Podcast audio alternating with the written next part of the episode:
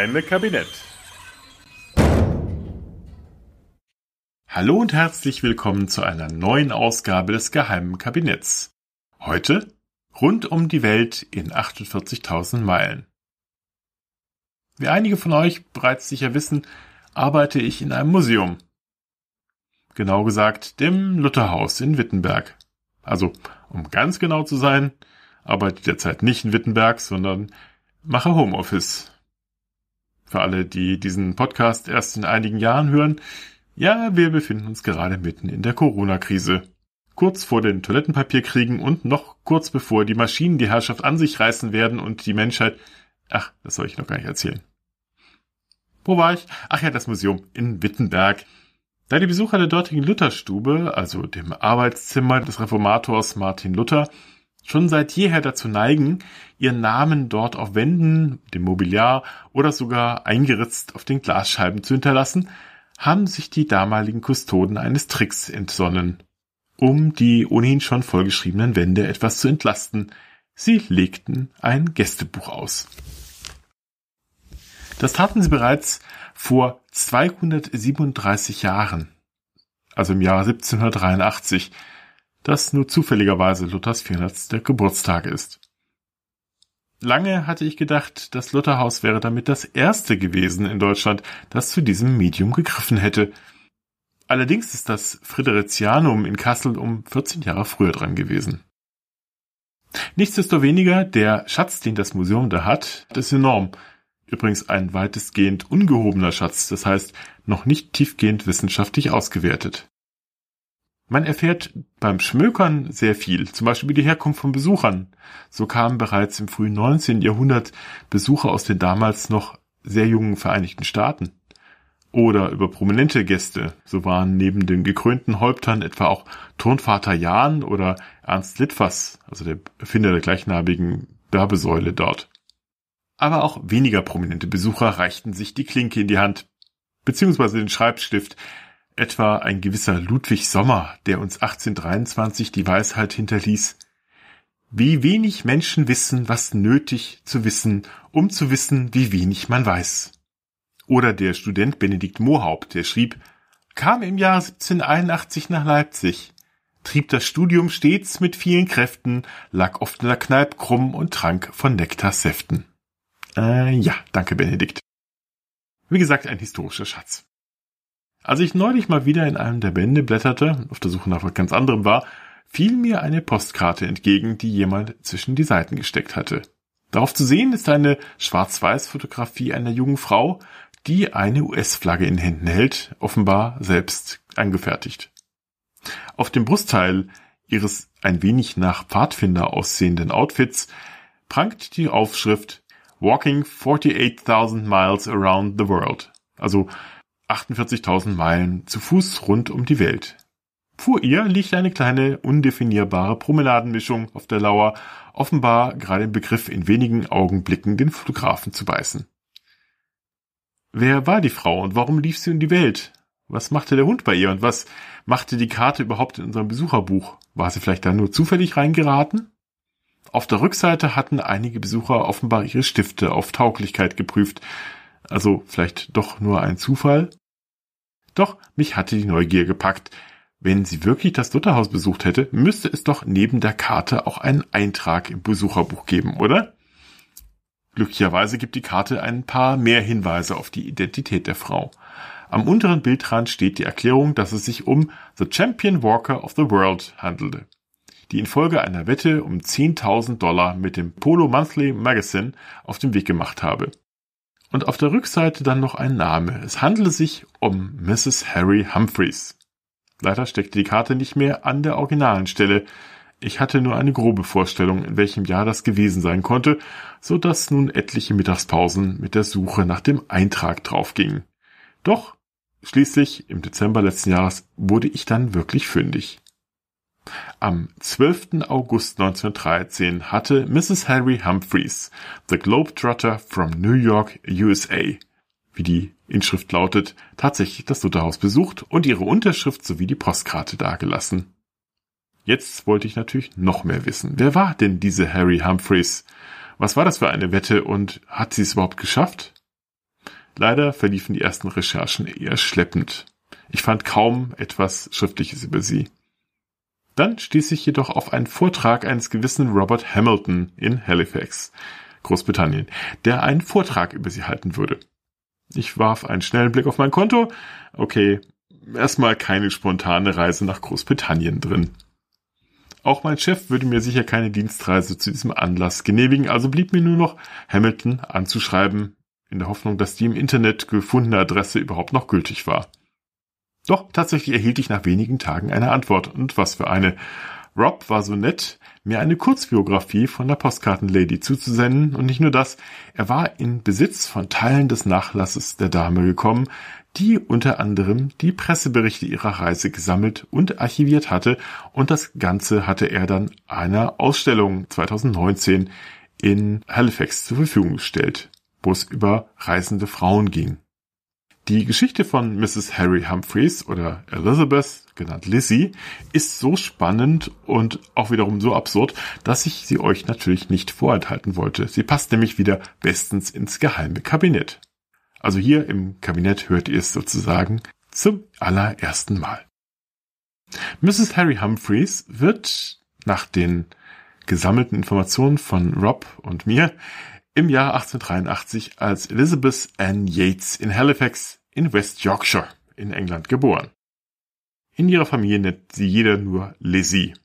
Sie wächst mit drei Brüdern auf, gilt jedoch als so kränklich, dass sie zusammen mit ihrem Bruder Theo zunächst einmal zur Kur nach Southport geschickt wird.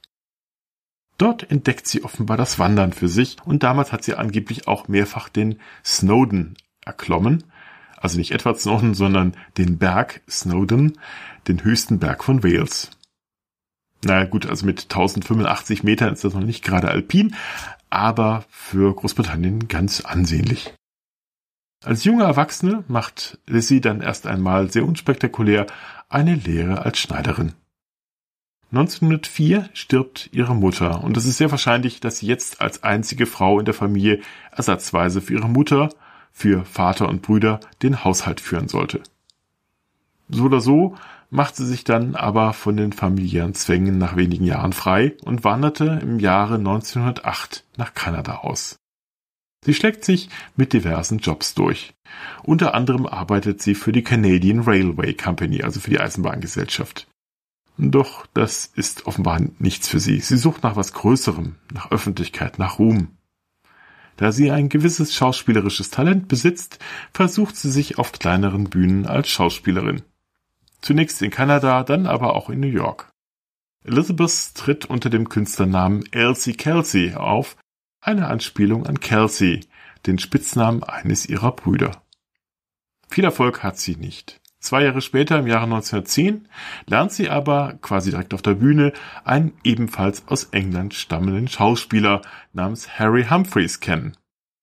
Dieser ist offenbar mindestens genauso motiviert, zu Ruhm und Reichtum zu gelangen wie sie selbst als Schauspieler ist er genauso wenig erfolgreich wie sie.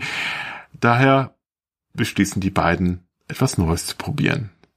Sie heiraten im September und beschließen, ihre Flitterwochen damit zu verbringen, zu Fuß nach Florida zu laufen.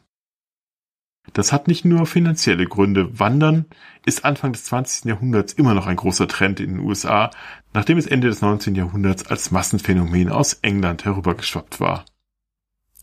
Doch Möglicherweise hatten die beiden frisch Vermählten schon etwas Größeres im Sinn, denn als sie auf einer Eisenbahnbrücke beinahe von einem entgegenkommenden Zug überrollt werden und sich nur durch einen beherzten Hechtsprung in einen an der Seite herabhängenden Wasserkessel retten können, bringt ihnen das genug Publicity, um ihren nächsten Schritt anzugehen.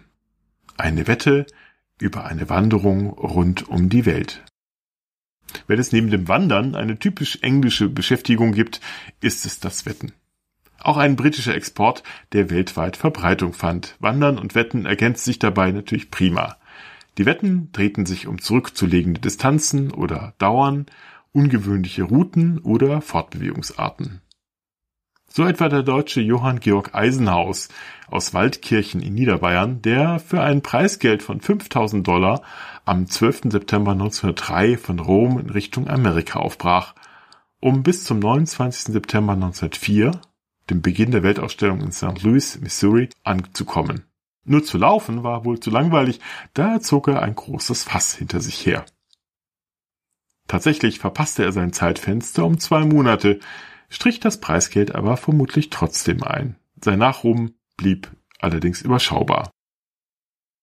Zwei Italiener, Zanardi Attilius und Vianello Eugene, kopierten 1909 diese Idee, allerdings mit dem ambitionierteren Ziel, in zwölf Jahren einmal rund um die Welt zu kommen. Außerdem war das Fass größer. 1910 scheiterten sie nach etwa 5500 Kilometern irgendwo in Norwegen. Man hat nie wieder von ihnen gehört. An Ideen für Weltumrundungen durch Wandern fehlte es also offenbar nicht. Was hatte es aber bis dato noch nie gegeben? Hm, eine Frau. Eine Frau, die um die Welt lief. Das war wohl Harry Humphreys Idee, mit der er vermutlich bei vielen potenziellen Geldgebern hausieren ging und wohl erstmal auf Granit biss. Doch das Polo Monthly Magazine wollte sich darauf einlassen und 10.000 Dollar locker machen, wenn es gelingen sollte, in 48 Monaten 48.000 Meilen, also 77.248,5 Kilometer zurückzulegen und dabei einmal die Erde zu umrunden. Woher da die Zahlen kommen, konnte ich nicht herausfinden. Der Erdumfang beträgt ja nur etwas mehr als 40.000 Kilometer, also man wollte wahrscheinlich eher klotzen als kleckern. Auch warum das Polo Monthly Magazine auf diese Wette überhaupt eingestiegen ist, ist rätselhaft. Es geht im Magazin, wie der Name vermuten lässt, eher um den englischen Sport Polo, also eine Art Cricket vom Pferd aus. Mit Wandern hat die Zeitschrift wenig am Hut, aber britisch, wie sie anmutet und der Sport anmutet, war vielleicht auch ihr Sinn fürs Wetten. Am 22. Juli 1911 bricht das Paar von New York aus auf. Beide tragen von Lissy selbst genähte Trikots, die ein wenig an das Outfit von, vom literarischen Trapper Lederstrumpf erinnern und wandern 1000 Meilen zunächst durch die USA, dann 1500 Meilen durch Kanada, 275 Meilen durch Labrador und 1100 Meilen durch Neufundland. Mit den mitgeführten Revolvern müssen sich unterwegs gegen Straßenräuber und Wölfe zu Wehr setzen, Zumindest sind es diese Geschichten, die sie der Presse und den zahlenden Zuhörern bei ihren abendlichen Vorträgen erzählen. Harry lässt kaum eine Gelegenheit aus, um mit der Leistung seiner Frau anzugeben. Die Tour ist wirklich ein Ausdauertest für eine Frau, denn eine ähnliche Leistung wurde noch nie von einer Frau versucht. Meine Frau hält die Belastung der Reise großartig aus.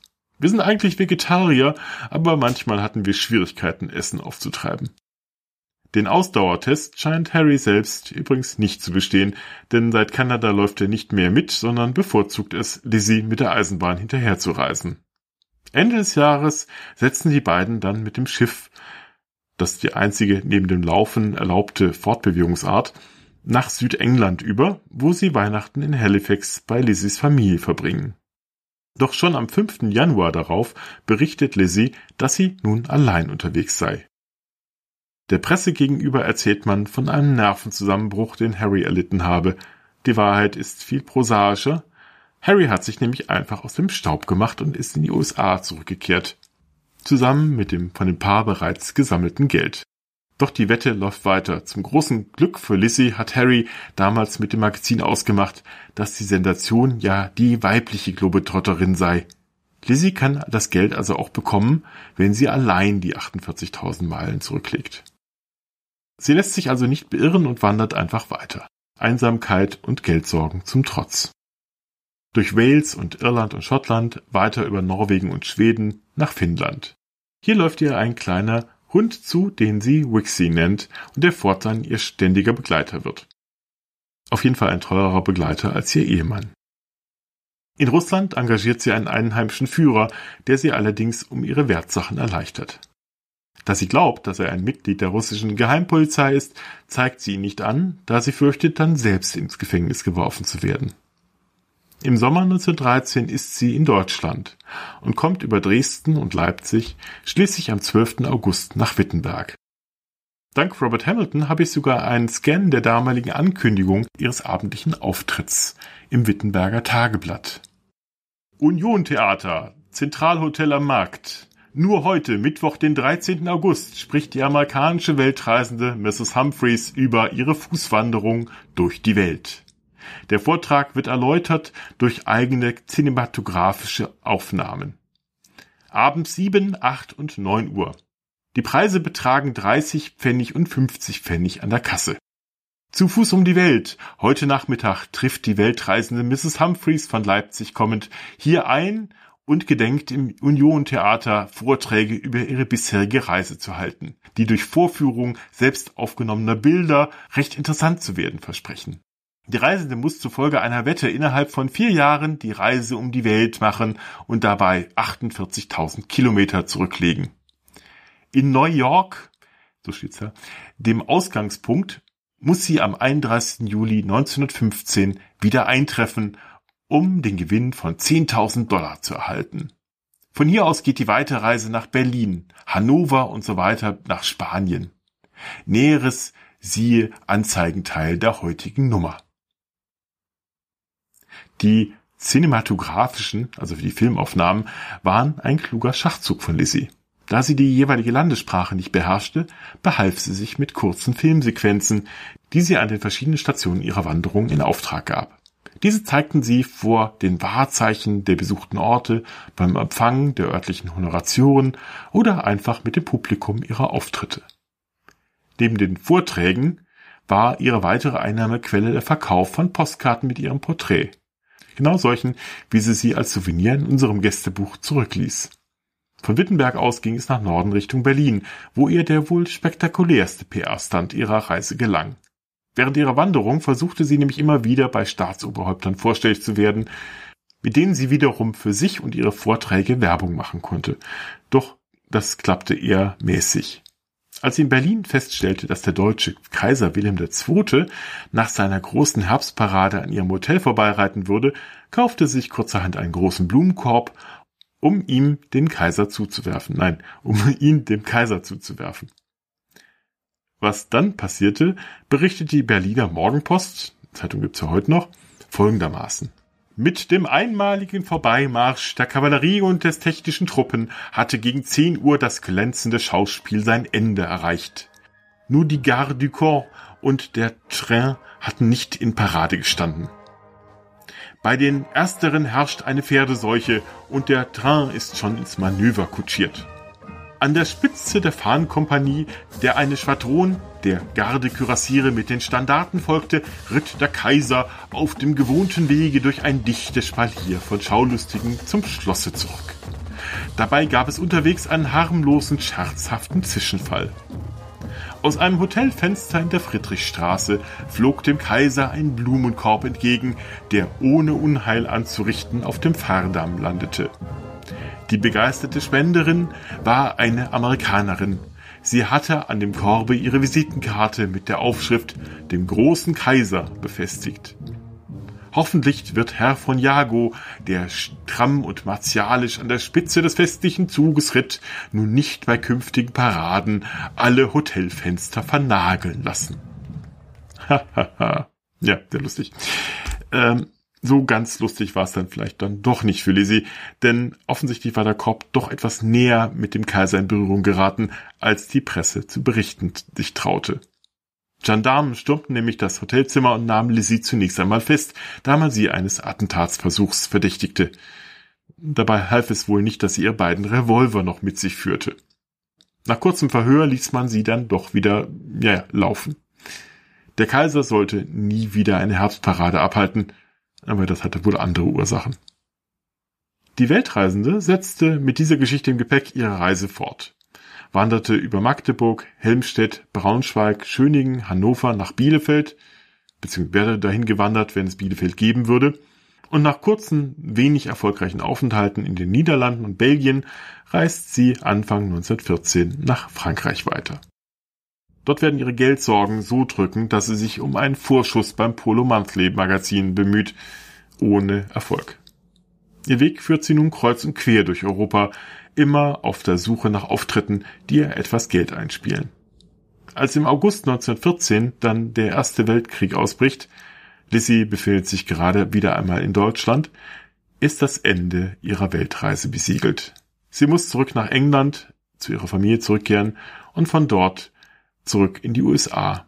Obwohl sie schon sehr nahe den 48.000 Meilen ist, die sie zurücklegen musste. Die Wette ist endgültig vorbei. Als erfahrene Medienfigur nimmt sie immerhin noch die Gelegenheit wahr, dem Halifax-Kurier über die Mentalität der neuen Kriegsgegner, den Deutschen, zu berichten. Da sie ja direkt von dort kommt, kann sie beschreiben, wie sich die Deutschen gleich nach der Kriegserklärung verhalten hatten. Oder sie sagt, wenn die Deutschen sich für den Krieg bereit machen, haben sie das Privileg, einen letzten Drink zusammen in einem Café oder Restaurant zu nehmen. Ich fand die Männer sehr laut. Sie sangen Tag und Nacht irgendwelche Kriegslieder. Die Straßen waren schwarz mit Leuten und alle Cafés und Restaurants trümten über mit aufgeregten und gestikulierenden Deutschen.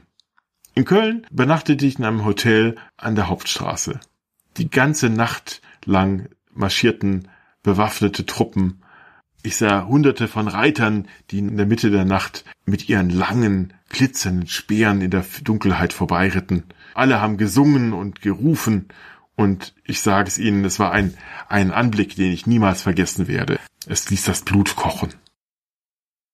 Nach dem Krieg scheint sie noch einmal nach England zurückgekehrt zu sein. 1923 hält sie in den Niederlanden vor Pfadfinderinnen im Rahmen der Girl Scout Bewegung einen Vortrag über ihre versuchte Weltreise.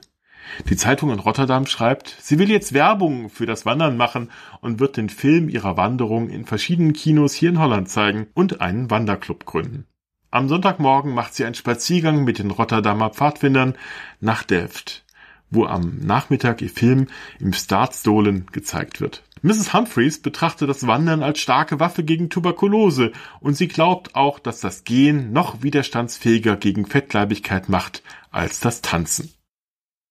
Danach verwischt sich ihre Spur allmählich. Über die folgenden Jahre wissen wir nahezu nichts. 1919 scheint sie noch einmal geheiratet zu haben. Einen gewissen Harry Norman, gebürtig aus Dresden, mit dem sie dann in den USA zusammenlebt. Offenbar reist sie noch einige Male nach England zu ihrer Familie. Im Jahre 1959 stellt sie einen Einbürgerungsantrag. Sie nennt sich jetzt nach ihrem zweiten Ehemann Elizabeth Norman. Vielleicht ist sie damit nun zum ersten Mal in ihrem Leben irgendwo wirklich angekommen.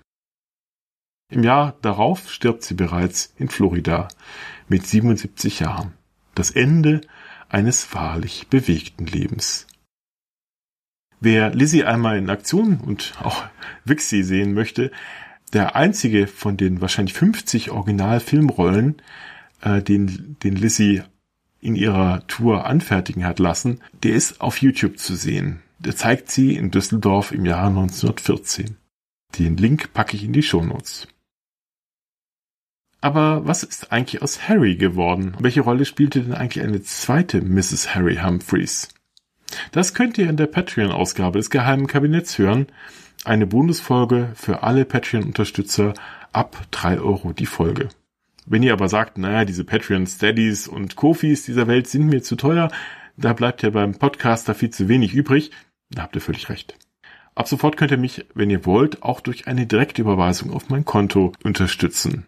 Die Kontodaten und alles weitere findet ihr auf meiner Website, das geheimekabinett.de. Selbstverständlich bekommen auch die Unterstützer per Überweisung den Link zur Bonusfolge. Schreibt mir dann einfach eine Mail an der.butler.web.de. Jeder Euro hilft mir gerade sehr. Vielen lieben Dank schon mal im Voraus. Was wünscht man sich nun in diesen Zeiten? Bleibt gesund, haltet Abstand und eure Hände sauber und bleibt mir vor allem gewogen. Alles Gute. Euer Butler.